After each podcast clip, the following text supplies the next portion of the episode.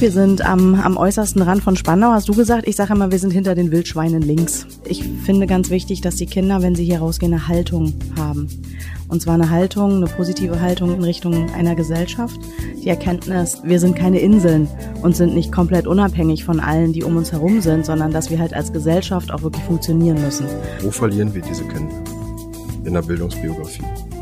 Im Endeffekt genau da. Wir verlieren sie schon super früh.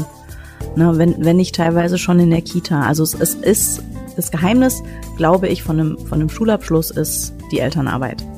Also wenn Eltern und Schule zusammenarbeiten im Sinne des Kindes, ähm, dann wird es eine gute Bildungsbiografie. Hallo und herzlich willkommen zurück bei Herr Fechner lädt zum Gespräch. Ich freue mich ähm, auf diese Sendung ganz besonders. Ich habe heute ähm, einen Weg auf mich genommen, den auch viele Pankow-Schülerinnen und Schüler täglich auf sich nehmen, nämlich den nach Spandau an den äußersten Rand äh, nach Hakenfelde zu. Konstanze Rosengart. Konstanze Rosengart ist die Schulleiterin der Karl-Schurz-Grundschule ähm, hier mitten im Spandauer Forst. Konstanze, mal ganz kurz ein paar Fragen zu dir. Du bist geboren in? In Mannheim. Ähm, und wie alt bist du, wenn ich fragen darf? Ich bin 45, habe ich gerade nochmal nachgerechnet. Alles klar. Und du bist Lehrerin für? Oh, ursprünglich bin ich Lehrerin für die Hauptschule, für die Fächer Englisch, Deutsch und Biologie, weil man das so in Heidelberg in Baden-Württemberg studiert hat. Und äh, hier in Berlin bin ich Lehrerin für die Grundschule, äh, für Englisch, Deutsch und Sachunterricht. Okay. Und jetzt auch Schulleiterin. Richtig. Sozusagen im Parallelberuf. Genau. Wir kennen uns schon eine ganze Weile, deswegen sind wir auch schon eine ganze Weile beim Du. Ähm, Lass uns mal die Zuhörenden kurz mitnehmen. Wo sind wir hier eigentlich? Na, du hast es gerade schon gesagt, wir sind am, am äußersten Rand von Spandau, hast du gesagt. Ich sage immer, wir sind hinter den Wildschweinen links. ähm, äh, wir sind in Hakenfelde, das ist nördlich in, in Spandau. Spandau ist ja so ein, so ein langer, dünner Schlauch von Nord nach Süd. Wir sind da ganz im Norden und äh, liegen angekuschelt an den an den Forst, nicht mittendrin, aber sehr angekuschelt an ihn ähm, und haben hier das wahrscheinlich spannendste Einzugsgebiet, das behaupte ich ganz selbstbewusst, das spannendste Einzugsgebiet, das man als Grundschule so haben kann in Berlin, weil wir die perfekte Berliner Mischung haben. Okay, kannst du das ganz kurz beschreiben? Also wie würdest du deine Schulgemeinschaft beschreiben? Na, äh, hier werden einfach alle Vorurteile in Frage gestellt, denn man kann hier keine Vorurteile haben. Wir haben ähm, eine kunterbunte Mischung und innerhalb dieser Mischung entspricht einfach nichts dem, was man davon ausgeht, dass es einem entsprechen könnte. Sehr kompliziert. Zum Beispiel, wir haben natürlich 50 Prozent Kinder, was heißt natürlich, wir haben bei uns 50 Prozent Kinder nicht deutscher Herkunft, wie man immer so eigenartig sagt. Ähm, davon wiederum haben wir einen sehr hohen Prozentsatz sehr bildungsnahe Familien. Häufig wird ja dieses NDH gleichgesetzt mit eher einer gewissen Bildungsferne. Das entspricht bei uns nicht der Tatsache. Dann haben wir 50 Prozent Kinder mit deutscher Herkunft. Das bedeutet nicht unbedingt, dass sie bildungsnah sind. Auch hier haben wir einen, einen Anteil von eher bildungsdesinteressierten Familien. Okay. Ähm, und das macht es letztendlich so spannend. Dann sind wir sehr nah am Johannesstift dran. Im Johannesstift gibt es Wohngruppen, in denen Kinder leben, die nicht mehr bei ihren eigentlichen Familien leben, weil es Familiengerichte so entschieden haben. Ähm, die bringen nochmal eine ganz interessante und wirklich spannende Mischung rein. Und dann haben wir äh, hier so eine, so ein, das heißt, es ist die Waldsiedlung, das ist, das sind alte Eigentumshäuser, wo jetzt so die Next Generation, wie ich es immer nenne, äh, eingezogen ist und jetzt eben schulpflichtige Kinder hat. Das heißt, Familien, die schon seit Generationen hier in Spandau leben, sehr bildungsnah sind ähm, und teilweise auch durch die Diakonie im Johannesstift auch nah an, an der Kirche sind. Auf der anderen Seite haben wir sehr viele muslimische Familien. Ähm, wir haben viele Familien mit einem katholischen Background, die aus dem Bereich Russland, Ukraine, Polen kommen. Und das gibt insgesamt eine wahnsinnig spannende Mischung. Wie geht ihr damit um? Mit dieser, Na, doch, doch sehr, mit der, dieser doch sehr großen Diversität? Na, wir nutzen sie. Jeder bringt das mit, was seine Kultur oder sein, sein Hintergrund zu bieten hat. Und da machen wir das Beste draus. Wie viele Kinder habt ihr hier an der Schule? Mm, jetzt in diesem Schuljahr sind wir ganz knapp unter 400 geblieben. Es waren jetzt, äh, ich glaube, knapp 309, äh, Entschuldigung, 590. Wir sind unter 600 geblieben. Zahlen sind nicht meins. Ähm, 590 waren wir in diesem Jahr und im nächsten Jahr sind wir drüber. Im nächsten Schuljahr sind wir bei 640. Wow, das ist relativ groß für eine Grundschule. Definitiv, ja. Zu groß eigentlich. Irre. Und, und das, äh, und das hier draußen mitten im Wald. wie, wie ist denn das für euch hier? Das ist schon sehr ungewöhnlich, oder? Nee, es ist super, weil wir können wirklich raus mit den Kindern. Also es gibt Vor- und Nachteile. Der Vorteil ist ganz einfach, wir sind nah an der Natur, wir können die Natur nutzen und können sie in unsere Pädagogik mit einbinden. Ähm, Teil unseres Schulprogramms hat viel mit Naturverbundenheit zu tun. Ähm, wir haben die Möglichkeit, mit den Kindern auf die umliegenden Waldspielplätze hier zu gehen oder wirklich direkt in den Wald rein. Wir arbeiten mit dem Förster zusammen. Das sind super Sachen. Auf der anderen Seite haben wir natürlich den Nachteil, dass das, was uns Berlin eigentlich bietet, als, als Landschaft auch und ähm, verschiedene Theater, zu denen wir fahren könnten und so, die sind halt wirklich weit weg. Also so mal ins Grips zu fahren oder ähm, in andere tolle Locations oder ein Museum zu gehen, ist für uns ein größerer Aufwand, weil wir mindestens mit Bus und U-Bahn und nochmal Bus und weiß ich nicht was fahren müssen. Also da ist dann wirklich ein, ein Ganztag schon sinnvoll, um irgendwo hinzukommen. Also genau, ich habe es gerade auch tatsächlich gemerkt. Also ich bin jetzt alleine schon über eine halbe Stunde vom Ismaner Westend gefahren bis hierher mit dem Bus und bin noch verhältnismäßig halbwegs gut durchgekommen, würde ich sagen. Dann aber quasi von da aus noch weiter muss, das ist natürlich Wahnsinn. Ähm, ja, was, was, sollen denn die Kinder mitnehmen, wenn die hier die Schule verlassen? Vielleicht auch was, was nicht im Rahmenlehrplan drin steht. Ähm, das ist eine sehr gute Frage. Also der Rahmenlehrplan ist, ist für mich tatsächlich, der läuft automatisch mit. Das ist das, was wir vermitteln. Aber ich finde ganz wichtig, dass die Kinder, wenn sie hier rausgehen, eine Haltung haben. Und zwar eine Haltung, eine positive Haltung in Richtung einer Gesellschaft. Die Erkenntnis, wir sind keine Inseln und sind nicht komplett unabhängig von allen, die um uns herum sind, sondern dass wir halt als Gesellschaft auch wirklich funktionieren müssen. Ähm, und das versuchen wir denen über verschiedene Projekte im Rahmen des sozialen Lernens, über verschiedene ähm, partizipatorische Projekte, die wir bei uns an der Schule haben, einfach mitzugeben. Also Selbstbewusstsein, ähm, Selbstwirksamkeit ist ein ganz wichtiger Punkt, den wir mitgeben wollen. Ähm, basisdemokratische Kenntnisse, wie kann ich selbst mitgestalten, ist ein ganz mhm. wichtiger Punkt. Ähm, und dann eben dieses, mein Handeln hat Konsequenzen. Entweder positive oder eben auch negative. Und nicht nur Konsequenzen für mich, sondern eben auch für mein Umfeld. Und das finde ich ist eine ganz gute Erkenntnis. Wenn wir das so als gesellschaftliche Grundlage haben, glaube ich, würde wesentlich mehr besser funktionieren. Cool. Äh, ich würde da mal ganz kurz einen, ganz kurzen Abschwenker machen, weil du gerade Thema Partizipation und ähm, ein bisschen demokratische Grundbildung reingebracht hast. Wir haben jetzt zum, zum neuen Schuljahr die Schulgesetzänderung, dass die Kinder auch an Grundschulen stimmberechtigt in der Schulkonferenz sind. Mhm. Ähm, wie, wie, wie geht ihr damit um? Also wie macht ihr die Kinder fit? Also ist so eine Frage, die ich mir jetzt äh, auch, auch jenseits dieses Gesprächs irgendwie vorfeld schon sehr oft gestellt habe wie macht man Kinder für eine Schulkonferenz so weit fit, dass sie A, überblicken, was entscheiden sie dort und B, auch in der Lage sind, diese Entscheidungen auch, auch selbstbestimmt zu treffen. Mhm. Und nicht, weil Lehrerin XY es gesagt hat, dass es sinnvoll ist. Ja, eben, und das sind zwei Punkte. Also nicht nur, wie macht man die Kinder fit für die Schulkonferenz, sondern wie macht man die Schulkonferenz fit für die Partizipation der Kinder. Mhm. Das ist ja eigentlich die wichtigere Gegenfrage ähm, finde ich Bitte. persönlich. Ähm, na, wir haben bei uns an der Schule tatsächlich ein ganz gut gewachsenes Kinderparlament. Das heißt, die Kinder kennen diese Mitentscheidungsstrukturen bei uns gut. Wir haben auch seit sechs Jahren unsere SchulsprecherInnen als Teil der Schulkonferenz dabei. Die sind nicht immer gekommen, weil unsere Schulkonferenz natürlich nicht zu den Kindern unbedingt gepasst hat. Das lag aber auch mit daran, bei uns ein bisschen standortbezogen, dass wir einfach von einer 300 Kinderschule auf eine 600 Kinderschule innerhalb von wenigen Jahren hochgewachsen sind. Und wenn wir über einen Haushalt gesprochen haben, dann war völlig klar, wir müssen unser Geld ausgeben für Tische und Stühle und Regale, damit alle Kinder, die hier unsere Schule besuchen, sitzen können und einen Tisch zum Schreiben haben. Da war nicht viel Spielraum. Ähm, und natürlich mache ich mir jetzt auch schon länger Gedanken, wie ich die Schulkonferenz auch so gestalten kann, dass eben nicht nur Fünf- und Sechsklässlerinnen dran teilnehmen können, sondern unter Umständen eben auch jüngere Kinder. Ähm, denn unser Kinderparlament setzt sich wirklich von der ersten Klasse an zusammen. Aus jeder Klasse sind ähm, die gewählten KlassensprecherInnen Teil des Kinderparlaments. Und dann werden im Kinderparlament in der ersten Sitzung, genau wie in der GEV, äh, oder eben in der Gesamtkonferenz der Pädagoginnen und Pädagogen, werden dann die ähm, VertreterInnen für die Schulkonferenz gewählt. Und da wollen wir natürlich nicht beeinflussen, wie alt die sind. Die müssen wir schon wollen.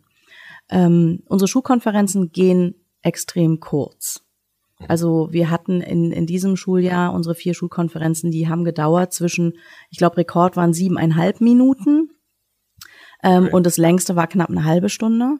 Das liegt daran, dass die Konferenzen sehr gut vorbereitet sind. Mhm. Ähm, Im Endeffekt ist die Schulkonferenz ein reines Absegnungs-Abstimmungsgremium am Ende. Mhm. Und Diskussionen entstehen ja dann, wenn sich Elternschaft und das Kollegium und die Kinder und die Schulleitung nicht einig sind über Schulentwicklungsprojekte. Wir hatten jetzt das große Glück, dass wir uns in den letzten Jahren sehr einig waren, weil wir natürlich bereits in der GEV und eben auch im Kinderparlament schon äh, sehr transparent arbeiten miteinander. Also genau, genau da, du hinaus das müsste ja dann eigentlich auch im Vorfeld schon auffallen, genau. in den Gremien darunter, sozusagen, Richtig. wenn man, wenn das funktioniert. Und dadurch, dass wir jeweils VertreterInnen der anderen Gremien in den Gremien sitzen haben, weiß also auch schon die GEV darüber Bescheid, wie steht denn jetzt das Kollegium zu ähm, dem und dem Schulentwicklungspunkt und genauso weiß das Kollegium auch, wie steht die Elternschaft dazu. Und das wird auch in der Abstimmung schon berücksichtigt. Wenn die Gesamtkonferenz der Pädagoginnen und Pädagogen weiß, die Eltern tragen das nicht mit, dann entscheiden die sich auch im Grunde schon dagegen, weil sie sagen, wir kriegen es dann ja am Ende nicht durch die Schulkonferenz. Und selbst wenn wir es auf Biegen und Brechen durch die Schulkonferenz bekommen, dann wird's nicht gut. Ja, du willst ja keine 5 zu 4 Beschlüsse oder ähnliches. Richtig, das hat keinen, das hat wenig Sinn. Ähm, und das sehe ich wiederum als Vorteil. Diese kurzen, gut vorbereiteten Sitzungen ähm, klappen relativ schnell. Meist stimmen wir wirklich nur ab über die Vorlagen, die wir schon haben. Ich bringe einfach, damit es nicht nur nach zwei Minuten schon fertig ist, bringe ich manchmal noch mal weitere Themen ein, die interessant sein könnten, wo ich sage, da wäre es mir wichtig, die Meinung der Schulkonferenz drüber zu haben. Dann gibt es noch mal eine kurze Diskussion. Ähm, und dann wird in der Schulkonferenz entschieden, geben wir das jetzt wieder in die, in die Gremien zurück. Und wenn die Sitzungen, ich sag mal, im, im Rahmen unter einer halben Stunde bleiben, dann glaube ich auch, dass die Kinder befähigt sind, da aktiv dran teilzunehmen. Okay. Okay. Ähm, Themensprung zurück. Wer war Karl Schurz? Ach du Jemini. Und was hat eure Schule mit ihm zu tun?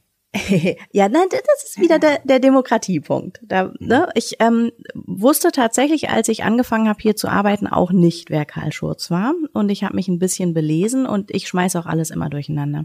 Ähm, Karl Schurz hat einen ganz kurzen Berührungspunkt mit Spandau, ähm, weil er hier jemanden aus dem Knast befreit hat. Und ich verwechsel immer, wer es war. Das müsste ich nochmal nachreichen. Ich bin mir nicht ganz sicher. Aber auch ein Name, den man kennt. Ähm, letztendlich ist er dann natürlich auch geflohen nach Großbritannien, dort geheiratet und war dann letztendlich Innenminister in den USA. Und im Endeffekt ist er wirklich ein ganz demokratischer Mensch, hat die Demokratie einfach nach vorne äh, gebracht. Seine Frau hat die ersten Kindergärten in den USA gegründet, nach ähm, Fröbel, also mhm. Fröbel-Kindergärten dort gegründet, also hatte schon auch innerhalb der Familienpädagogischen Ansatz. Ähm, ja, und ich glaube, der Bezug zu Spandau ist einfach, dass er hier jemanden aus dem Gefängnis geholt hat. Deswegen gibt's auch die Karl-Schurz-Straße in Spandau. Ah, okay, alles klar. Ähm, was gehört in einen guten Klassenraum? Völliger Themensprung. Äh, wirklich. man, man, möchte ja sagen, ein Luftfilter. Ein Luftfilter. Nein. Äh, zweitrangig, fünftrangig, keine Ahnung. Ne, Kinder, so, Schülerinnen und Schüler gehören rein.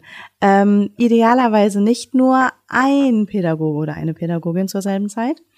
Ähm, und alles andere hängt von den Menschen ab, die drin sind. Ich bestehe zum Beispiel nicht darauf, dass es Tafeln in einem Klassenraum geben muss. Man kann ohne Tafel unterrichten, man kann mit Tafel unterrichten. Das hängt jeweils von der Person ab. Ähm, und dann braucht es Lernmaterialien. Und auch die hängen von den Unterrichtenden ab. Sind es jetzt Bücher? Ist es ein gutes Smartboard?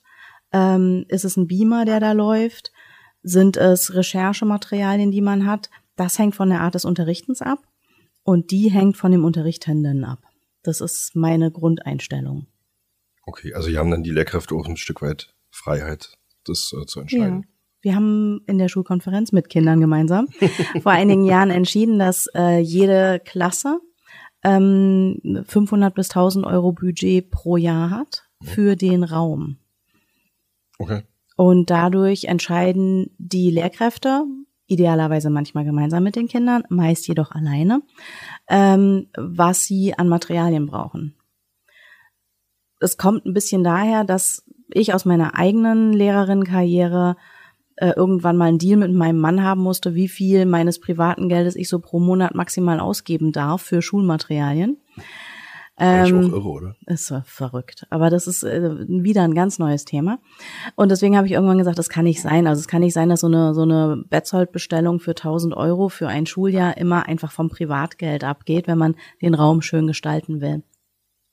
Und dann hatte ich eben irgendwann die Entscheidung getroffen, die Lehrkräfte dürfen selbst entscheiden. Will ich hier jetzt einen Bücherschrank haben? Möchte ich ähm, hier nochmal drei, vier einmal eins Tafeln als Lernmaterial haben? Und das ist ja auch unabhängig, habe ich jetzt, oder abhängig davon, habe ich jetzt eine erste, zweite Klasse oder habe ich eine fünfte, sechste Klasse? Äh, welche Materialien brauchen die? Die Kleinen haben dann häufig irgendwelche Logikos auch gerne bestellt für Freiarbeitsphasen. Ähm, ich will keine Werbung machen, aber es ist ganz cool.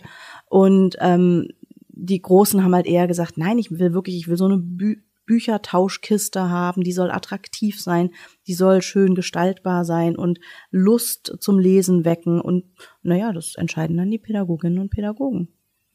Und deswegen sind praktisch alle Klassenräume bei uns in der Schule komplett unterschiedlich. Cool. Also die dürfen sich sogar gegenseitig Budget leihen, das müssen sie sich selber mhm. merken.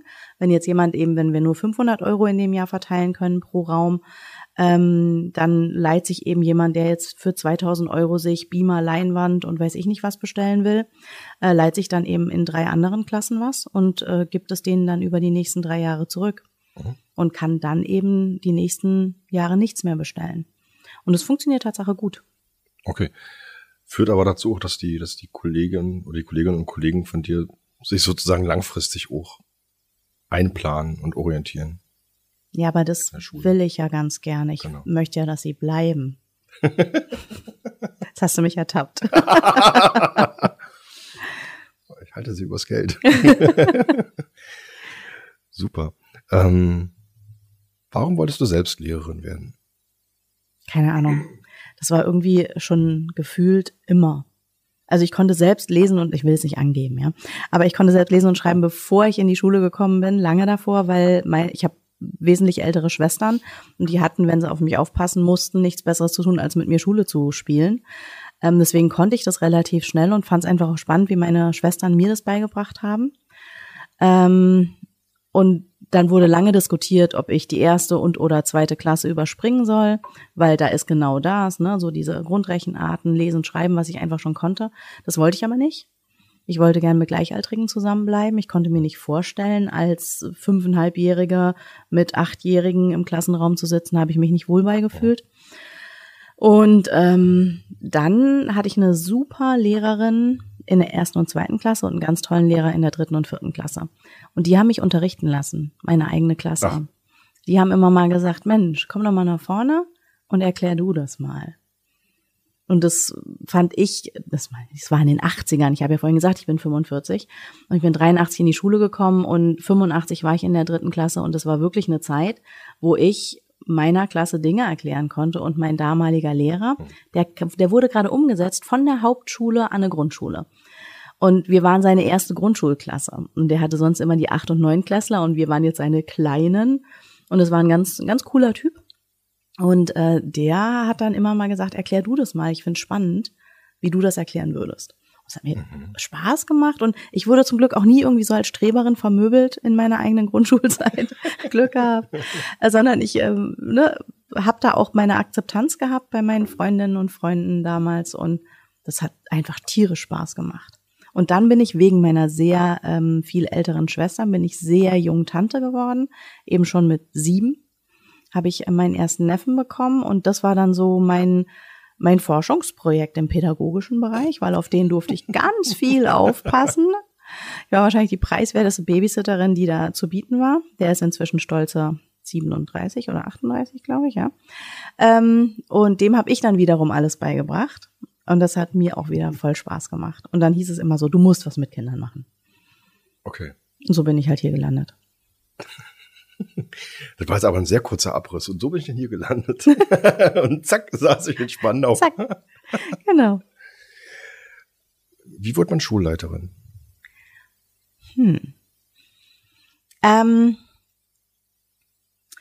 ja, also das, die ganz kurze Antwort ist, ähm, Wirkungskreis erweitern war so ein Stichpunkt für mich. Ich hab's unfassbar geliebt, Lehrerin zu sein. Wirklich Klassenlehrerin explizit. Mhm. Da waren mir meine Fächer, die ich in meiner Klasse unterrichtet habe, auch immer ziemlich egal. Ich habe mich in alles einlesen können, gerade auf Grundschulniveau war das in Ordnung. Äh, Musik nicht unbedingt, aber alles andere habe ich gut hinbekommen und habe es wirklich geliebt zu sehen, wie meine Klasse groß wird und wie die Kinder sich entwickeln. Ich hatte drei Jahre lang immer eine Klasse in, in der Schule, an der ich damals gearbeitet habe. Ähm, und die Entwicklung der Kinder hat mir wahnsinnig Spaß gemacht zu sehen. Ich habe sehr eng mit den Eltern immer zusammengearbeitet, viele Elternabende gemacht, ähm, habe einmal in der Woche Newsletter rausgegeben für meine Elternschaft, wo ich immer die ähm, Unterrichtsthemen, die wir gerade gemacht haben, bekannt gegeben habe und ähm, Ausflugstipps gegeben habe fürs Wochenende, wo man so hingehen könnte, was zum Unterrichtsstoff gerade passt. Das ist aber wahnsinnig viel noch zusätzlich, ne? Nein, eben gar nicht.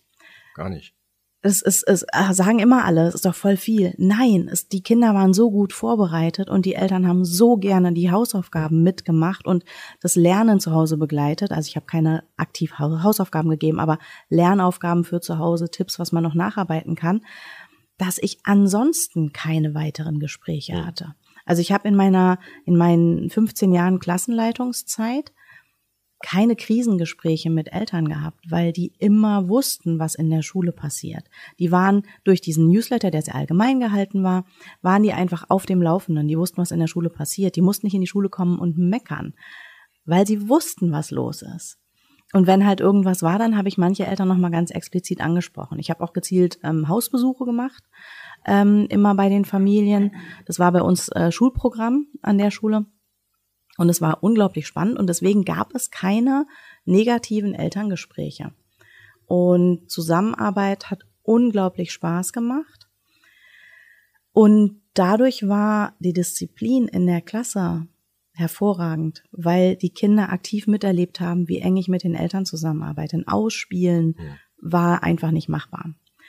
Ähm, und ich habe gemerkt, wie unfassbar ich diese Kinder beeinflussen und manipulieren konnte schlimmes Wort.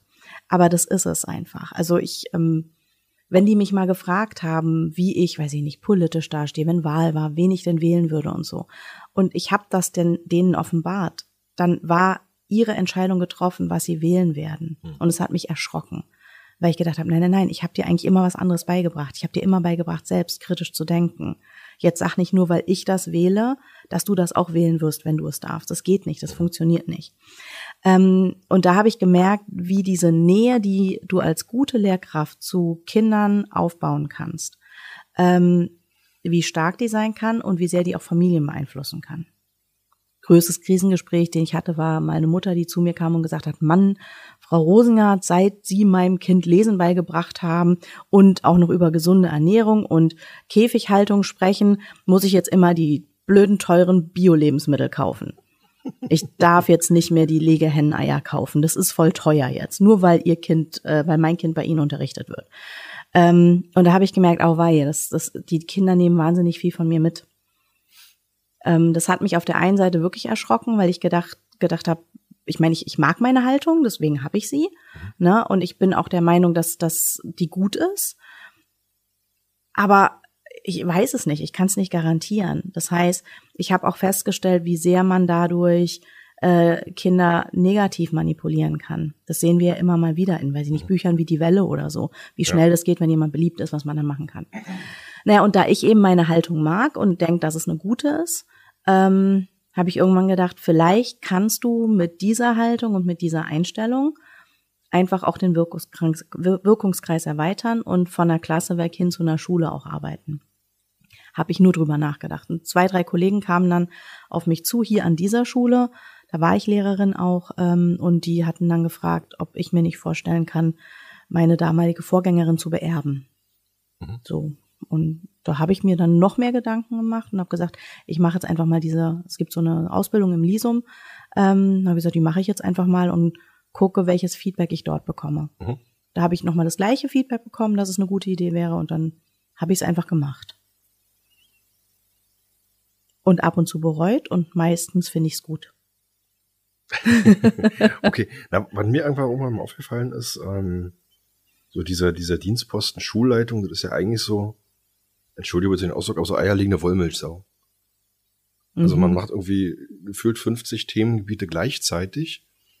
Ähm, wie, wie, wie schaffst du das? Also sowohl fachlich als auch zeitlich. Auch mein Größenwahn ist ganz gut, er passt dazu. nee, das war jetzt wirklich ein Scherz, auch wenn sie so rüberkam. Nein, ähm,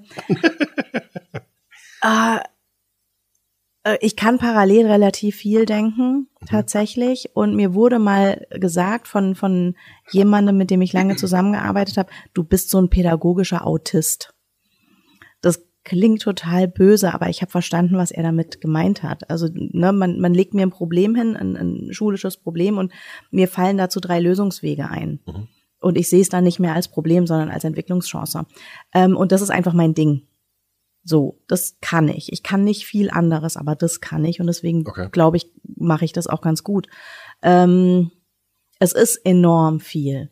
Das ist es. Und manchmal ärgere ich mich, dass zum Beispiel an Grundschulen wir halt auch einfach nur die Schulleitung und einen Stellvertreter und eine Verwaltungsleitung haben, dass uns die mittlere Führungsebene fehlt, weil, wie du vorhin gesagt hast, mit 640 Kindern sind wir nicht unbedingt klein. Viele ISS und viele Gymnasien sind wesentlich größer, ja. Ähm, die haben dann aber eben auch noch die ganzen Mittelstufenleiter und auch noch andere Menschen dazwischen. Und ich sag mal, von der siebten bis zur dreizehnten ist die gleiche Spanne wie von der ersten bis zur sechsten. Fast. Ziemlich oh. genau, eigentlich. Mathe, wie gesagt, nicht mein Ding. Ähm, aber da fehlt mir manchmal mehr delegieren zu können. Und wir kriegen sehr wenige Entlastungsstunden dafür. Das heißt, selbst wenn ich, ich habe tolle Kolleginnen und Kollegen hier und selbst wenn die mir ein, zwei Sachen auch abnehmen, ähm, ist es nicht fair, weil sie da keine Entlastungsstunde für kriegen. Also die machen dann trotzdem ihren Fall. Genau, das ist, das ist einfach Goodwill und weil sie es gerne machen, aber es ist nicht fair. Und da wünschte ich mir manchmal, dass wir da andere Möglichkeiten haben, mit umzugehen an der Grundschule. Was könnte da eine Idee sein? Ja, auch eine mittlere Führungsebene, würde ich jetzt einfach mal ganz schnöde sagen. Also ich habe jetzt bei uns über die, die Schulkonferenz und auch in Absprache mit der Schulaufsicht ähm, überlegt, ob wir zum Beispiel die erweiterte Schulleitung stärken könnten durch eine zweite Abminderungsstunde. Das wird jetzt natürlich besonders ähm, wenig umsetzbar sein im nächsten Schuljahr. Ähm, aber das wäre schon mal eine Idee, wenn man wirklich fast wöchentlich oder 14-täglich mit äh, der erweiterten Schulleitung zusammensitzt, dass die dann eben auch äh, mehr Entlastung haben als die eine Stunde, die sie bisher bei uns bekommen aus dem Pool. Magst du mal ganz kurz, ganz kurz umreißen zumindest, wie so eine, so eine Arbeitswoche als Schulleitung aussieht? ja, ich weiß, es könntest du wahrscheinlich anderthalb Stunden lang reden, aber. nee, eineinhalb Stunden reichen nicht. Nein. ähm, was ich gelernt habe in den letzten mhm. sechs Jahren ist, ähm, nimm dir nicht mehr als drei feste Dinge pro Tag vor mhm. damit du den Rest überhaupt schaffen kannst. Ähm, weil der Rest ist eigentlich das, das Leben, das passiert. Das, das ist das Zeitaufwendige. Mhm. Das heißt, ich lege mir nicht mehr als drei Termine an den Tag oder ähm, andere Sachen, die man halt so machen muss. Also es, ist viel. Ich kann eigentlich keinen Tag beschreiben. Ich kann eine Woche kurz beschreiben. Die startet mit einem Montag, wo wir immer sagen, hui, heute ist Montag. Ähm, und hoffen, dass der Tag irgendwann zu Ende geht. Und die endet letztendlich, wie wir alle wissen, mit einem Freitag, wo wir ähm, bei uns unsere Schulsekretärin inzwischen eingeführt haben, dass alle Mitarbeitenden, die freitags ins Sekretariat kommen, mindestens einen Tanz aufführen müssen, weil Freitag ist. ähm, das heißt, wir bewältigen sehr viel mit, mit Humor und guter Laune, mhm. ähm, um das dazwischen hinzubekommen. Das heißt, ich habe Statistiken, die ich ausfüllen muss ähm, und regelmäßig bekannt geben muss. Ich habe Dinge, die ich im Blick haben muss, Personalakquise. Ich habe ähm, ganz viele Schulhilfekonferenzen, Klassenkonferenzen, Elterngespräche, Nachteilsausgleichskonferenzen, ähm, Beratungen von Lehrkräften oder Beratungen von Menschen, die noch nicht so richtig Lehrkräfte sind, aber eben unterrichten sollen ähm, bedeutet, das hat sich in den letzten Jahren auch massiv verändert, seit wir viele Studentinnen und Studenten, Quereinsteigende, Seiteneinsteigende bei uns an den Schulen haben, ähm, ist es natürlich so, dass die wesentlich mehr Beratung brauchen. Und das können meine Lehrkräfte nebenher einfach nicht leisten, also die Ausgebildeten. Das heißt, ich versuche mich so häufig wie möglich einfach auch mit allen, deren Ausbildung noch nicht abgeschlossen ist, immer mal zusammenzusetzen und auf den Unterricht zu gucken oder mit ihnen Dinge zu besprechen, die relevant sind. Da mache ich auch äh, schulinterne Schulungen tatsächlich für Menschen, die es nicht studiert haben, im Moment Lehrkraft zu sein. Das heißt, wie führe ich ein Klassenbuch richtig? Ähm, Paragraph 62, 63, also Erziehungs- und Ordnungsmaßnahmen. Wie gehe ich damit um? Wer darf sie erteilen? Warum kann man nicht einfach so eine Ordnung, warum kann ich als Lehrkraft nicht einfach entscheiden, dass ich ein Kind eine Woche suspendiere? Das sind Dinge, die fehlen Quereinsteigenden, Seiteneinsteigenden und den Studierenden, weil sie einfach noch nicht an dem Punkt der Ausbildung sind. Ähm, und das mache ich dann eben auch noch nebenher. Aber ist das Teil der Ausbildung? Ja, klar. Ja. Also spätestens im Referendariat hast du natürlich auch das Schulgesetz, äh, wo du mal drüber sprechen musst. Und ganz ehrlich, es ist unsere, es ist unsere Arbeitsgrundlage. Ich meine, jetzt gab, ne, du hast vorhin gesagt, es gab jetzt die, die Änderung im Schulgesetz und ich habe das in der Gesamtkonferenz eine Präsentation dazu vorbereitet über die verschiedenen Änderungspunkte und habe mich entschieden, das kurz zu halten, ähm, nur an, ganz grob anzusprechen, welche Paragraphen man sich jetzt nochmal anguckt und habe dann meinen Kolleginnen und Kollegen auch den Auftrag gegeben, schaut euch das an, das ist eure Handlungsgrundlage. Das müsst ihr wissen. Und man sollte, wenn man an einer Berliner Schule unterrichtet, das Berliner Schulgesetz kennen oder wissen, wo man es nachliest. Okay, ich lasse es mal so stehen. Finde ich auch. ähm, du hast jetzt mehrmals sozusagen den Punkt eingeworfen, dass ihr viel miteinander im Austausch seid, sowohl mit den Eltern als auch mit dem Kollegium natürlich. Ähm, du hattest doch eingangs gesagt, dass ihr hier einen, einen relativ hohen Anteil an Eltern und oder Familien nicht deutscher Herkunft habt. Wie, wie, wie funktionierte da dieser Austausch? Also wie, wie macht ihr das? Also eigentlich vielleicht eine doofe Frage, aber ähm, würde mich interessieren, wie, wie geht mhm. ihr damit um? Mm, na, wir haben während der Pandemie für uns die Schulcloud als Kommunikationsmedium entdeckt. Mhm. Das funktioniert natürlich bei Eltern ganz gut. Da gibt es einen Schulleitungs-Info-Channel, Klassenchannel und so weiter und so fort. Ähm, das funktioniert äh, für Eltern, die lesen und schreiben und Deutsch können ganz gut. Das sind Tatsache auch nicht alle. Ähm, dann haben wir eine Kooperation mit einer Familienbegleitung, die hier regelmäßig auch verschiedene Projekte an der Schule anbietet. Wir haben eine wirklich gute Schulsozialarbeit, ähm, die einen, einen Blumenstrauß an Dolmetschern und Dolmetscherinnen an der Hand hat. Ähm, und da versuchen wir einfach zu unterstützen. Wenn wir merken, dass eine Familie uns nicht versteht, dann machen wir es über Dolmetscher. Wir haben zum Glück auch so ein diverses Kollegium, dass wir nicht immer einen Dolmetscher brauchen, sondern mhm. jemand aus dem Kollegium okay. dann die Sprache spricht okay. und, und äh, dolmetschen kann. Ähm, das nutzen viele Familien auch gerne, weil es unkompliziert und mhm. spontan geht. Ähm, und dann versuchen wir Eltern auch zu vermitteln, die nicht lesen und schreiben können, dass das auch okay ist. Und wenn sie uns das sagen, dass wir dann damit mhm. umgehen können. Also viel mit Verständnis. Dann funktioniert es eigentlich auch. Okay. Also fand ich tatsächlich interessant, also zur, zur Einordnung der Frage. Ähm, da haben wir ja auch zwischen den Bezirken in Berlin relativ unterschiedliche Milieus. Also natürlich haben wir auch bei uns in Pankow beispielsweise ähm, auch Eltern nicht deutscher Herkunftssprache und wir haben auch hin und wieder die Situation, dass man Dolmetscher benötigt wird, aber jetzt nicht in dem, nicht, nicht in dem Umfang, sage mhm. ich jetzt einfach mal. Ähm, ja, wir brauchen das relativ häufig. Mhm. Okay. Äh, ist für mich zum Beispiel auch wichtig, bei einer Klassenkonferenz oder Schulhilfekonferenz zu wissen, weil es dauert mit Dolmetscher einfach doppelt so lange. Mhm. Das ist einfach eine Tatsache, weil man möchte ja auch, dass vernünftig übersetzt wird mhm. ähm, und dass man dann respektvoll wartet, mhm. während dann eben übersetzt wird. Mhm. Ähm, das erwartet man ja von allen Seiten und das, ja, das muss ich dann eben auch in meine, in meine verrückte Tagesplanung immer mit einbeziehen. Wenn ich weiß, das ist eine Klassenkonferenz mit Dolmetscher, dann plane ich eine andere Zeit ein. Jetzt, jetzt, jetzt unabhängig von, von, von Sprachen oder Sprachbarrieren oder Sprachen, Sprachbarrieren, die nicht da sind. Ähm, wie gehst, wie geht ihr damit um? Wie gehst du damit um, wenn, wenn Eltern für eine Zusammenarbeit mit Klassen- oder Schulleitungen nicht zu gewinnen sind? Hm.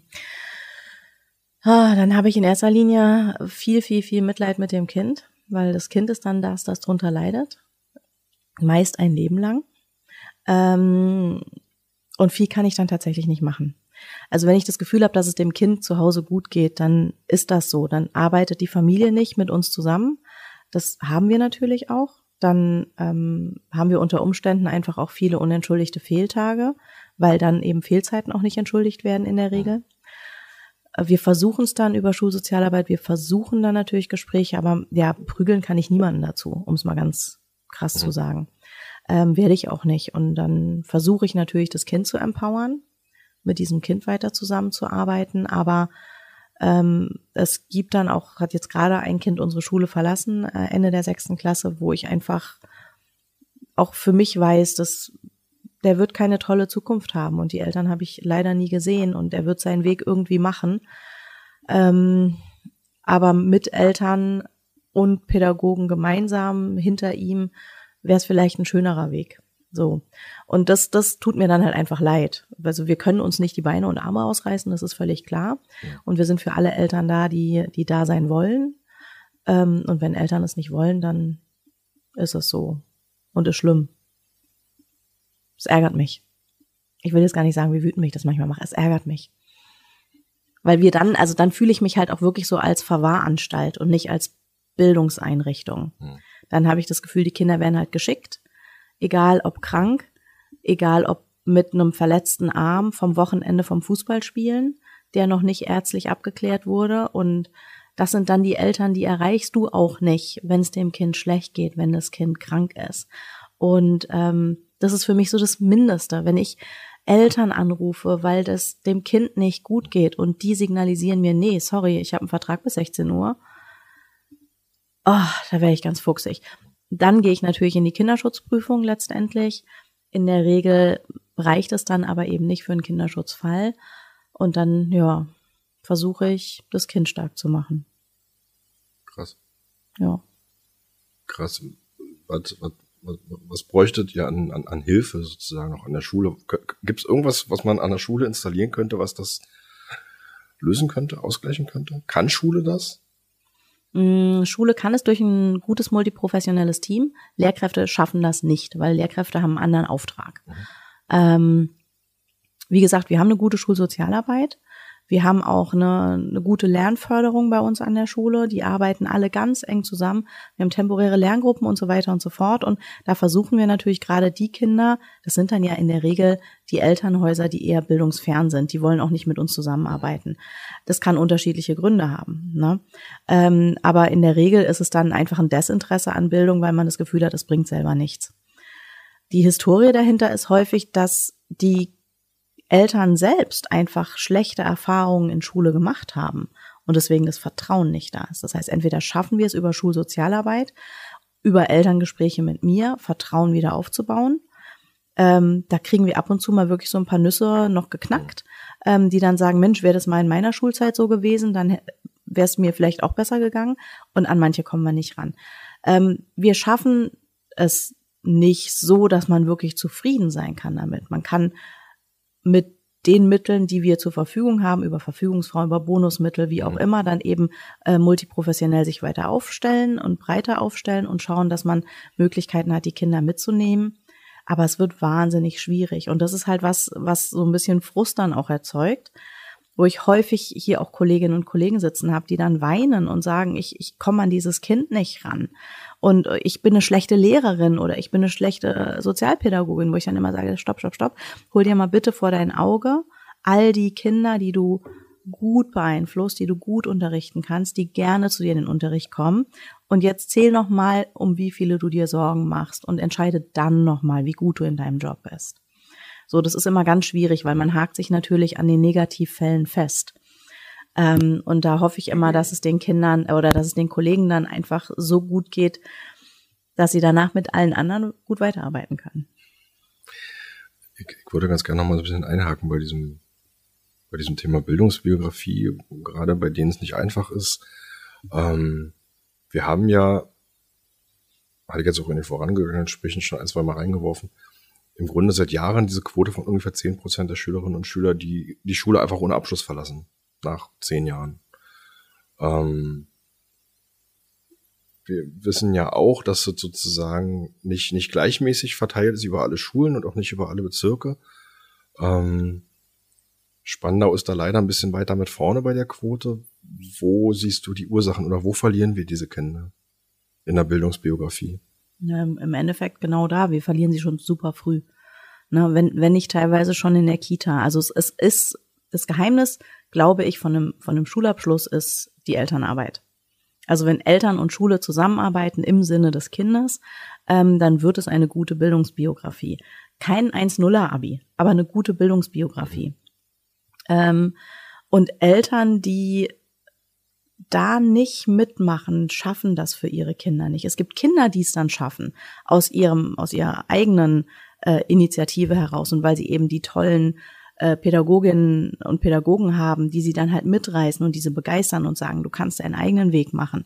Ähm, aber ich habe das Gefühl, dass das sehr häufig einfach auch am Elternhaus liegt und dass es ich denke, die Ursache sind wirklich die, die, ich nenne sie immer so ganz, ganz böse, da habe ich meine eigene völlig wirre Theorie zu, so diese, diese verlorenen Kinder der 80er und 90er Jahre, die einfach eine grottenschlechte Pädagogik in ihrer eigenen Schulzeit erlebt haben. Abgeschoben werden auf Sonderschulen, keine inklusive Arbeit, abstempeln aufgrund von Herkunft, ähm, das ist passiert, da muss man ganz, ist nicht flächendeckend passiert, aber es ist mhm. passiert. Wir haben da teilweise ein sehr unpädagogisches oder ein sehr unschönes, unmenschliches Handeln gehabt, bloßstellen vor einer Klasse und so weiter. Und wenn du das in prägenden Momenten in deiner eigenen Kindheit erlebt hast, wie willst du denn dann ähm, zu einem Schulsystem für deine eigenen Kinder, ähm, die dich fordern, neben dem Job, der dich fordert, neben der Sorge um Wohnraum und so weiter und so fort, um wie finanziere ich den nächsten Einkauf, wie willst du da dann noch sagen, ja, und jetzt kümmere ich mich darum? Ähm, ich glaube, das ist wirklich eine, eine schwierige Zeit gewesen und ich finde, das Geheimnis für alles ist immer Bildung, Bildung, Bildung. Ne? Das sind die drei grundlegenden Dinge, die man braucht. Und wenn man Menschen durch eine gute Bildung stark macht, dann wären es auch tolle Eltern, die ihre Kinder auch wieder fit genug machen. Und ich glaube, wir haben da einfach in den 80ern, 90ern, vielleicht auch in den Nullerjahren ein paar Bildungshistorien in den Sand gesetzt und die Kinder leiden da jetzt heute drunter oder nehmen diese, diese äh, Geschichte mit. Es kann auch an äh, weiteren Sachen liegen, weißt du? Es gibt so viele Möglichkeiten. Es ist jetzt eine wilde Spekulation von mir und das, was ich über die letzten 20 Jahre beobachtet habe. Eltern, die Interesse an Bildung haben, habe ich jetzt noch nie gehört, dass deren Kind die Schule nicht abgeschlossen hat. Vielleicht mal abgehauen und Punk geworden, ne? Und dann wiedergekommen und zwei genau. Also das gibt's auf alle Fälle. Das gibt's auch in den in den ganz bildungsnahen Häusern, ja, die, die, die, dann die vielleicht zu bildungsnah auch, ja. sind, ne? Und zu sehr aufs Abi oder aufs Gymnasium drängen, dass man dann irgendwann sagt, nein, jetzt habe ich grüne Haare und renn weg. Ähm, aber das ist ja eine ganz andere Geschichte. Wir reden ja bei den Schulabbrechern dann eben auch von Kindern, die ähm, dann eben auch in der neunten Klasse immer noch nicht lesen und schreiben können. Aber wie, wie, wie kann passieren, dass so jemand dann in der neunten Klasse irgendwann ankommt? Naja, wir, wir reden zum Beispiel in Grundschule ganz häufig von Überalterung. Wir haben auch hier Kinder, ich nehme jetzt mal einen ganz fiktiven Fall. Ähm, ein Kind, das in den ersten zwei Schuljahren so gut wie nie in die Schule kommt. Ähm, man kann durch ein System durchrutschen, indem man relativ häufig umzieht oder sich hier und da einfach auch mal ähm, polizeilich abmeldet. Mhm. Ähm, dann findet einen zum Beispiel auch ein Jugendamt bei einer Schulversäumnisanzeige nicht mehr. So. Ähm, das heißt, wenn du dann schon in den ersten ein, zwei Schuljahren so gut wie nie in der Schule warst, dann hast du schon die Grundlagen verpasst. Ähm, und dann kommst du mit acht, neun Jahren, vielleicht weil sich jemand besonders viel bemüht, dann doch mal in der Schule an, weil dann deine Familie auch feststellt, na ist schon cooler, wenn das Kind in der Schule ist, dann können wir nämlich in Ruhe arbeiten gehen. Mhm. Ähm, und das Kind ist versorgt. Aber ich kann nun mal, auch aus meiner Perspektive und auch aus Schulrechtsperspektive, ja ein acht- oder neunjähriges Kind jetzt nicht in die erste Klasse setzen. Das heißt, hier brauche ich jetzt natürlich wieder diese Förderstunden, Sprachförderung und so weiter, um diese Basis legen zu können, nämlich überhaupt erstmal lesen und schreiben zu können. Kinder sind super clever. Kinder können das verstecken. Das heißt, Kinder, die nicht lesen und schreiben können, weil sie das nicht aufnehmen können, weil sie, ähm, weil es nicht entdeckt wurde bisher, die sind so tricky, das herauszufinden. Jetzt hast du da eine Klasse mit 27, 28 Kindern, bist alleine als Lehrkraft drin. Da kann es passieren, dass du bei einem Kind nicht merkst, dass der noch nicht so to toll mhm. lesen und schreiben kann. Und wenn der dann irgendwann in der fünften, sechsten ankommt und dann die, die, die Sachtexte anspruchsvoller werden und dann äh, der Navi-Lehrer feststellt oder die Navi-Lehrerin, ähm, Mensch, der kann dies, die Texte überhaupt gar nicht erfassen. Wie willst du denn dann wiederum die Förderstunden rausholen, um diesem Kind das beizubringen? Die Eltern werden nicht unbedingt nebenher äh, privat Nachhilfe sich organisieren. Die Lernförderung, die Schule bietet, kann das auch nicht aufholen. So. Und davon haben wir auch bei uns an der Schule immer wieder Kinder. Dann versuchen wir über, wie gesagt, wir haben eine, eine, tolle temporäre Lerngruppe bei uns durch pädagogische Unterrichtshilfen geleitet, die das dann versuchen aufzufangen. Neulich haben sie mich mal gerufen bei einem, bei einem Sechsklässler und haben gesagt, komm mal her, komm mal und hör dir das an, lies ihr mal vor, lies Frau Rosengart den Text mal vor. Der hat's geschafft, mir einen Zweitklässler-Text aus einem Liesmalheft vorzulesen. Nach zwei, drei Jahren Arbeit in der temporären Lerngruppe, der war stolz wie Bolle. Trotzdem kommt er jetzt in die siebte Klasse. Und ja, er hat mit, ne, mit Hängen und Würgen jetzt gerade mal lesen gelernt. Alles andere hat er irgendwie hinbekommen durch, durch eine, eine, eine ganz, ganz tolle Geschicklichkeit in so gesellschaftlichen Dingen. Ne? Also eigentlich irre, oder? Dass die, das dass die Kinder da so viel, so viel Kreativität und ja, Kreativität, anders, aber anders fällt mir gerade nicht ein, an den Tag legen, um sozusagen zu vertuschen, dass sie was nicht können und dabei lernen sie was anderes, mhm. um zu verstecken, dass sie was anderes nicht können. Ich hatte, also. ich hatte mal einen Schüler, das war total spannend. Es war noch an, an einer meiner ersten Schulen hier in Berlin. Da kam ein, weiß ich nicht, der war elf, zwölf, dreizehn, ich weiß es nicht mehr, kam ins Sekretariat der Schule, da war ich auch gerade da, weil ich bei der Sekretärin was abgeholt habe, ähm, und meinte, Entschuldigung, krieg ich hier eine Schulbescheinigung? Und da sagte mein damaliger Schulleiter, kriegst du schon, wenn du die Schule besuchst. Warum hast denn du keine? Wir brauchten bisher keine, aber jetzt kriegen wir kein Kindergeld mehr. Dann haben wir uns mit dem hingesetzt und dann hat mein damaliger Schulleiter gleich mal entschieden, wenn, dann kommt er in meine Klasse. Äh, der hat praktisch schon immer in Berlin gelebt, war noch nie in einer Schule und hat eben, war auch Oberhaupt seiner Familie, hat noch jüngere Geschwister gehabt. Und dann haben wir mit dem Deal aufgebaut, dass es dann hieß, okay, du kriegst immer für vier Wochen eine Schulbescheinigung. Das hat ah, davor ah, okay. nie jemanden interessiert. Davor haben, die sind halt geschickterweise immer wieder umgezogen, so von Jugendamt, Einzugsgebiet zu Jugendamt, ne, so. Mhm da sind die wirklich durchs Raster gefallen. Die haben das geschafft. Die Familie ist komplett durchs Raster gefallen. Es hat nie jemand gemerkt, dass die nicht in der Schule sind. Auch weil sie dann irgendwann über das Einschulungsalter hinaus waren. Hat keiner nachgefragt. Und irgendwann ja. hat mal ein, ein tricky Jugendamtsmitarbeiter gesagt, ich bräuchte jetzt mal eine Schulbescheinigung. Mhm. Und daraufhin kamen plötzlich da fünf Geschwister bei uns angetippelt. Und dann haben die von uns immer nur für vier Wochen eine Schulbescheinigung bekommen. Damit sie dann wieder für einen Monat Kindergeld kriegen.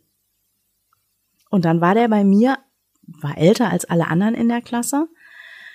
Ähm, und dann habe ich dem mal Lesen und Schreiben beigebracht. Und es war absolut faszinierend, weil der hat äh, super Deutsch gesprochen. Ähm, er konnte rechnen mit zweistelligen Kommazahlen. Mit allem anderen nicht. Das heißt, mit Geldbeträgen konnte er umgehen. Mhm. Aber wenn ich ein Komma weggelassen habe, dann war es wahnsinnig schwierig für ihn zu rechnen. Weil das Komma gefehlt hat. Genau, und multiplizieren konnte er aber eben nur in, in, in der Additionsfolge. Wenn er halt fünf Packungen Batterien gekauft hat, dann konnte mhm. er das eben mal fünf ausrechnen, indem er es fünfmal addiert hat. Das heißt, der hat, der hat sich eine ganz tolle Geschicklichkeit eigentlich erarbeitet, konnte aber, wenn ich gesagt habe, wie heißt denn das Ding hier draußen vorm Fenster? der wusste nicht, was ein Baum ist, weil er hatte in seinem Leben noch nie das Bedürfnis, über einen Baum zu sprechen. Warum denn auch? Es war nicht wichtig, über Bäume zu sprechen in seiner Lebenssituation. Und es war faszinierend, weil wir dann gemerkt haben, wir müssen eine lustige Art von Grundwortschatz anfangen aufzubauen. Dinge, über die man nicht redet. Mhm. Kühe zum Beispiel. ne? Ja. Mhm, ähm, und dann hat er auch richtig Spaß dran gehabt. Als er dann angefangen hat, lesen zu lernen, war das lustig. Es war tierisch aufwendig. Ich musste Lernpaten in der Klasse für ihn raussuchen, die dann mit ihm gemeinsam arbeiten. Immer alle, die mit dem Wochenplan fertig sind, mussten mit ihm irgendwie arbeiten. Die waren irgendwann auch genervt. Das hat auch nicht lange funktioniert. Nach einem halben, nach einem halben Jahr haben wir die Familie nicht mehr gesehen.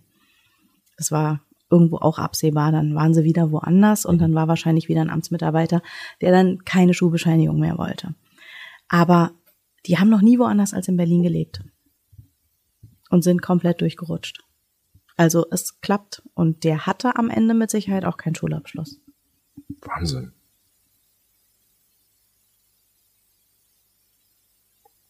Ja, siehst mich gerade ein bisschen sprachlos. ja, es war auch wirklich ein Extremfall. Äh, ja, aber tatsächlich, also dass das halt so, so möglich ist, ist schon, schon erstaunlich. Mhm. Ähm, passt vielleicht so ein bisschen zum Thema oder schließt da an. Ähm, Thema Einschulungsuntersuchungen. Wir hatten jetzt die Diskussion, dass relativ viele Kinder zu Beginn der, also vor der Einschulung nicht mehr untersucht worden sind. Ähm, die Rede war wohl von irgendwie 25 Prozent dieses Jahr in Berlin. Die Senatsverwaltung hat jetzt ähm, ja sozusagen erklärt im, im, im Bildungsausschuss, dass die Schulen damit umgehen werden, wenn sie feststellen, dass im Laufe des ersten Schuljahres das Kind eigentlich noch nicht schulreif ist. Was bedeutet das für euch als Schule? Hm, ja. Ähm, wir, wir stellen das, also da, da gebe ich allen wirklich recht. Wir stellen fest, wenn ein Kind nicht schulreif ist im ersten Schuljahr und dann ähm, können wir nicht viel machen.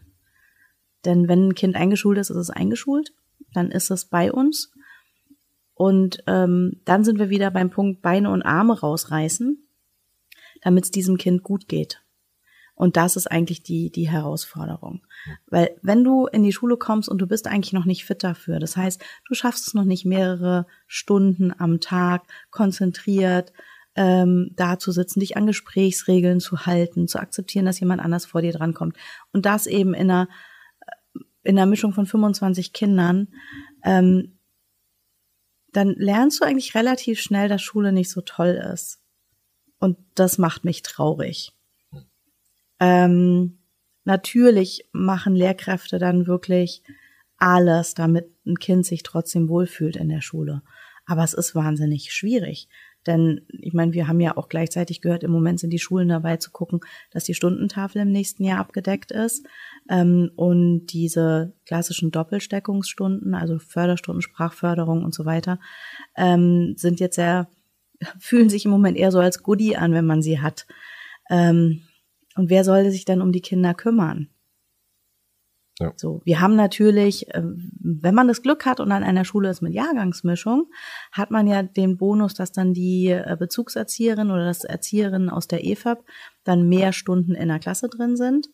Die können dann mit solchen Kindern auch zusammenarbeiten. Ist nicht ihre primäre Aufgabe, ist auch eigentlich nicht immer ihre sekundäre Aufgabe, aber mhm. das wird dann eben genutzt.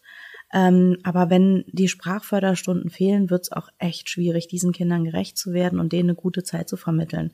Und dann kommen wir wieder ne, auf den langen Rattenschwanz zurück. Das wären Kinder, die eine frustrierte Bildungshistorie haben werden. Denn die sitzen hier, müssen sich an Regeln halten, obwohl sie es emotional noch gar nicht können. Dann haben die auch keinen Bock mehr, nächstes Jahr nochmal die erste Klasse zu machen. Was, was, was würdest du dir wünschen für diese Kinder? Für da, oder für deine Schule, damit, um, um mit diesen Kindern umgehen zu können, wenn sie denn da sind? Das zweitwichtigste Personal, Personal, Personal, ne? So Räume, das wären mal so zwei Punkte. Und am, am meisten würde ich mir natürlich wünschen, dass die Kinder erstmal nicht eingeschult werden, wenn sie einfach noch nicht fit sind. Also das ist ja eigentlich der Punkt. Ähm, Vorschulklassen wurden ja irgendwann mal abgeschafft, irgendwann vor meiner Zeit. Ähm, Finde ich inzwischen gar nicht so verkehrt, dass man darüber mehr nachdenkt. Ich, viele Kitas hier auch bei uns im, im, Umkreis machen ganz tolle Vorschulkurse inzwischen mhm. ähm, und können es wirklich gut einschätzen. Und im Endeffekt ist es ja der Elternwille, ähm, warum Kinder in die Schule kommen. Mhm. Wir versuchen jetzt natürlich ähm, nach Anmeldung, also ab dem Herbst, immer Kinder kennenzulernen, bei denen wir bei, bei der Anmeldung schon das Gefühl haben, ah, da könnte man mal drauf gucken. Mhm. Oder wo eben auch äh, die Kitas uns signalisieren, schaut euch das Kind mal genauer an. Und dann gehen wir Schulleitungen natürlich auch in die Beratung der Eltern, dass es ganz gut wäre, vielleicht doch nochmal über eine Rückstellung nachzudenken. Okay, okay. Moment. Ähm, was würdest du dir also das war jetzt bezogen auf diese Frage, aber was würdest du dir generell wünschen fürs nächste Schuljahr? Also das letzte war ja schon haarig, muss man vorsichtig zu sagen. Mhm. An vielen Stellen. Ah, weißt du, mir gehen so ein bisschen die Wünsche aus, weil mhm. zu wünschen ist immer so ganz frustrierend, wenn man es halt nicht bekommen kann. Also nicht, dass Wünsche Bestellungen sind, aber mhm. ähm, ich kenne ja die Realität und ich weiß ja, dass alle Beteiligten im Bildungssystem wirklich, wirklich bemüht sind, alles hinzubekommen. Ich kann niemandem, mit dem ich, egal auf welcher Ebene zusammenarbeite, einen Vorwurf machen, dass er die eigentliche Sache aus dem Blickfeld verliert. Ähm, was einfach fehlt, ist das Personal und das fehlt halt vorne und hinten. Und mit mehr Menschen an Schule, egal welcher Profession, ähm, könnten wir ganz viel bewirken, nur sind diese Menschen einfach nicht da. Und die kann ich mir nicht herwünschen, die kann ich nicht backen, die kann mir auch keine Senatsverwaltung backen, die sind einfach nicht da. Das heißt, wir müssen improvisieren und wir werden jetzt halt nach äh, zweieinhalb Jahren Pandemie und der etwas schwierigen Situation ähm, an den Schulen, was das Personal angeht, schon auch, muss ich ehrlich sagen, ein bisschen müde mit dem Improvisieren. Aber da kann keiner was für. Also ich wüsste jetzt nicht, wem ich da einen Vorwurf mache, außer, na ja, man weiß ja, wie viele Kinder auf die Welt gekommen sind und könnte dann entsprechend mal entscheiden, wie viele Leute dann an einer Uni einen Studienplatz für Lehramt bräuchten. Das ist aber Hochschulbildung, da habe ich wenig mit zu tun. Ich hm. glaube, man könnte das berechnen. Ich glaube, man könnte das planen, aber da bin ich raus. Hm. Okay. Und du hast ja gerade reingeworfen, ähm, Corona. Jetzt ist ja im Grunde schon, schon die, eine Perspektive für den Herbst und Winter haben wir ja im Grunde schon, wurde ja schon prognostiziert. Ähm, was wäre so dein Wunsch aus deiner Perspektive dieser Spandauer Grundschule heraus? Falls die Zahlen wieder steigen sollten, wie sollte man damit umgehen? Hom. Das ist eine wirklich schwierige Frage. Also ähm, oder was wäre der, was was könnte ein Lerneffekt aus den letzten beiden Wellen sein. Aus den letzten Wellen waren im März zwei. Ich will jetzt nicht dauerhaft auf dieser Personalgeschichte rumhacken, aber hm. die ist mit ein Schlüssel für mich. Also auch wenn wir hier wirklich guten Wechselunterricht hinbekommen haben, hm. ist Wechselunterricht kein Allheilmittel und auch keine Lösung mhm. für, für hohe Zahlen. Ähm, die Kinder sind teilweise geimpft, teilweise nicht. Ähm, die, die, die Diskussion mit Eltern über Maske tragen und nicht Maske tragen, Maskenpflicht, ja, nein, hopp, top, ist auch schwierig und ist inzwischen, hat, kommt schon fast ein Geschmäckler. Ähm, Finde ich schwierig mit umzugehen. Wir wissen, ähm, was hilft und was gut ist. Ne? Möglichst wenig Leute auf einem Raum und Masken schützen. Mhm. So, das sind einfach mal Fakten. Ähm, aber das hilft uns an Schule nicht in erster Linie. Mhm. Denn Masken und Kinder sind nochmal eine ganz andere Sache. Es ist wirklich ein bisschen schwieriger, weil die Größen nicht immer passen und weil es einfach auch wirklich nervt, auf Dauer eine Maske zu tragen. Ich habe sie hier auch ganztägig getragen, eine FFP2. Es ist nervt einfach irgendwann. Es ist nicht toll, steht keiner drauf. Ähm, aber es hilft. Ähm, deswegen finde ich das wahnsinnig müßig. Die Luftfilterdiskussion haben wir jetzt eigentlich auch schon zu Ende geführt. Ähm, wir haben hier an der Schule das Glück, dass alle unsere Fenster gut zu öffnen sind und wir wissen inzwischen auch, wie viele Zwiebelschalen wir so tragen müssen, um einen Schultag rumzukriegen.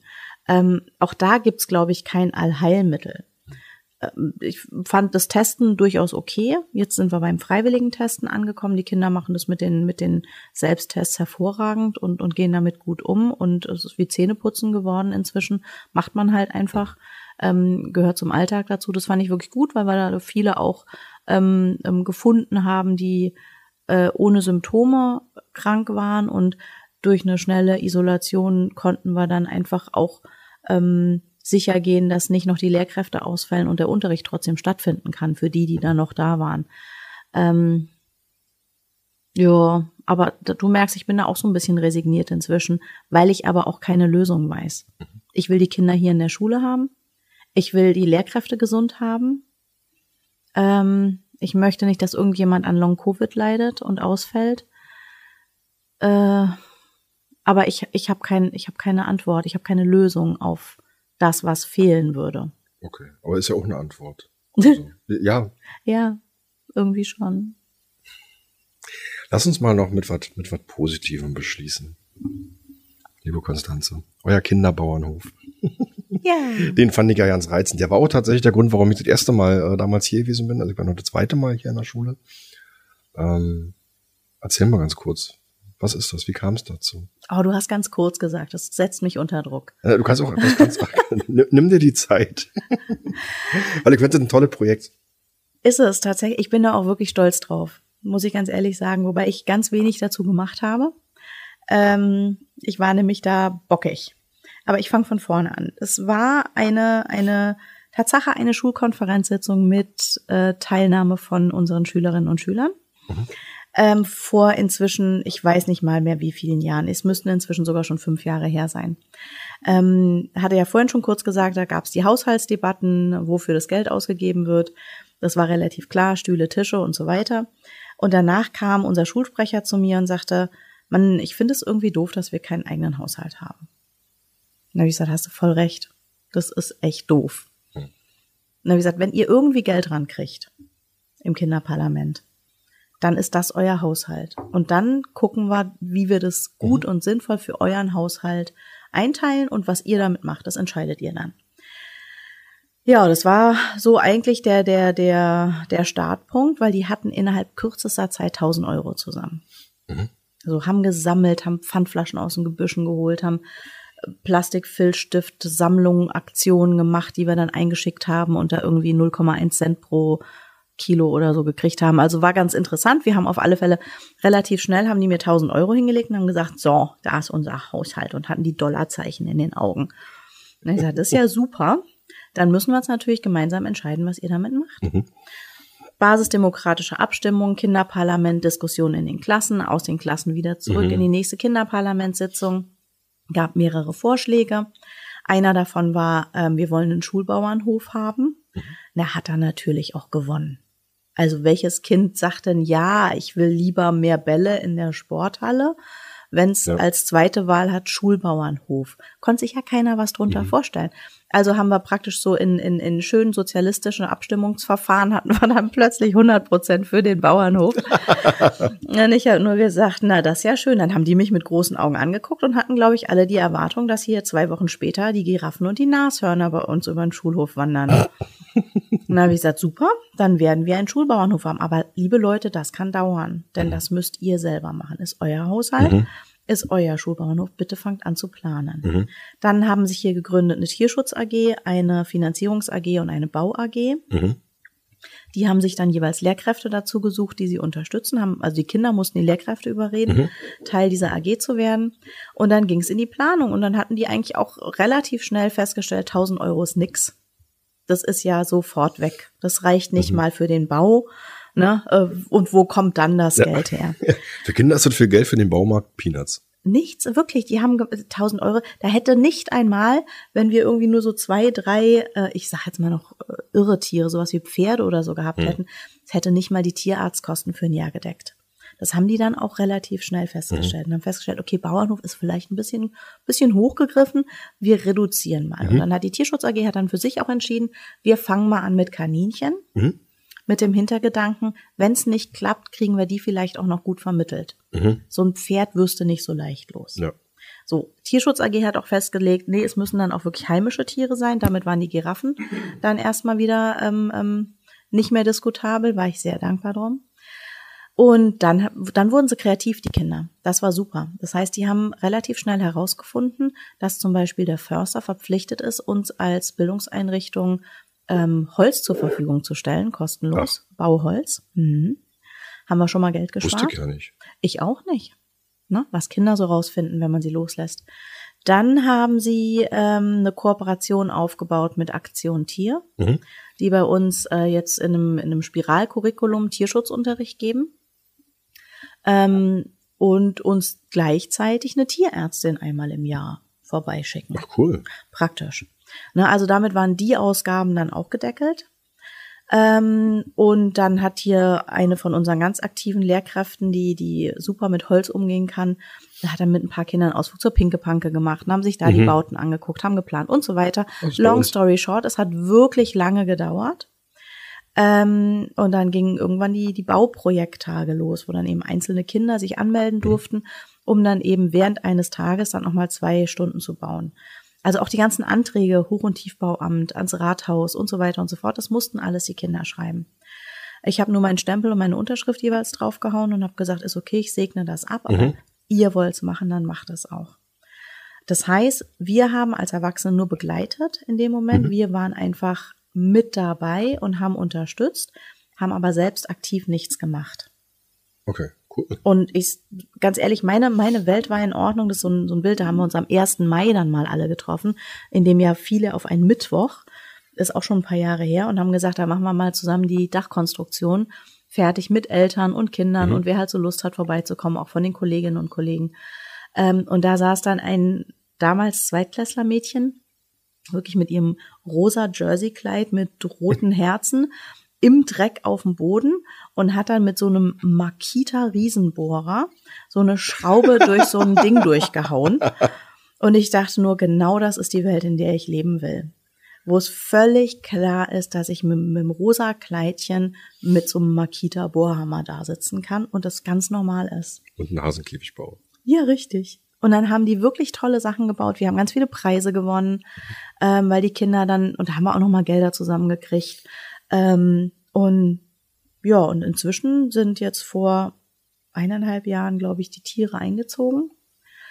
Ähm, und unsere temporäre Lerngruppe, also Kinder, die ähm, Förderschwerpunkt Lernen oder Förderschwerpunkt geistige Entwicklung haben, ähm, die sind hauptverantwortlich für die Tiere. Das heißt, die kümmern sich um die Tiere, das ist Teil des Rahmenlehrplans, eben auch ähm, äh, Futter abzuwiegen, mhm. zu schätzen und so weiter und so fort. Das okay. passt da alles ganz gut rein. Gerade für, für den Bereich geistige Entwicklung passt es hervorragend zum Rahmenlehrplan. Und gleichzeitig können die Kinder dann eben auch denen, die ihnen sonst Mathe erklären, können diese Kinder dann eben mal erklären, wie gehe ich denn richtig mit dem Tier um. Mhm. So dass es in Ordnung ist. Also einfach mal die Rollen dann zu tauschen. Ähm, und es tut wiederum den, den Integrationskindern wirklich gut, dass sie da den Hut aufhaben und den anderen sagen, nee, so gehst du mit dem Tier nicht um. Und da liegen die Möhren. Und wenn du hier füttern möchtest, dann musst du auch den Stall sauber machen. Und das funktioniert so. Und das tut denen wahnsinnig gut. Wahnsinn, gleich noch ein Plädoyer für Inklusion. Yay! nee, das ist toll. Also ich finde diese, ähm, diese Bauernhofprojekt wirklich toll. Also auch weil du ja gesagt hast, ihr habt das mehr oder weniger nur begleitet, die Kinder sollten das mhm. selber organisieren.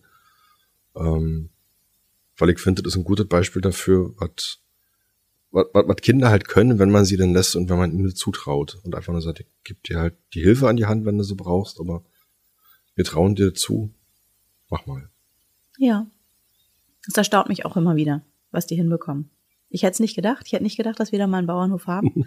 ja, es ist ein Kaninchenstall, aber trotzdem. Wir haben dann auch im Kinderparlament abgestimmt, auch wieder basisdemokratisch, ähm, dass der Kaninchen, unser, unser Bauernhof, Mörchenbude heißt. Finde ich einen süßen mhm. Namen. Ja, aber das ist, das ist tatsächlich was, also wenn ich jetzt so für mich überlege, als Kind, damals, ähm, ich glaube, das bleibt doch in Erinnerung. Also egal, ob das ein Kaninchenkäfig ist oder ob da wirklich eine Giraffe irgendwo durchs Gelände tigert. ähm, ich glaube, das bleibt einem Kind, einem Kind in Erinnerung. Da haben wir damals in der Schule das und das gemacht. Das war toll. Mhm. So.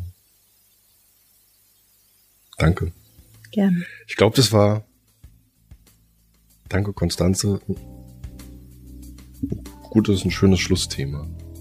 Ja, was Positives am Ende. Was hast, Positives. hast du dir gewünscht. Was Positives am Ende, ja. genau. Konstanze, ich danke dir für deine Zeit Ich danke dir für dein die- Interesse. und für die Antworten. Und mir bleibt nur noch auf Wiedersehen zu sagen. Sowohl dir als auch den Zuhörenden. Bis bald. Bis bald und gute Heimreise. Dankeschön. Ich trete dann den Weg zurück an.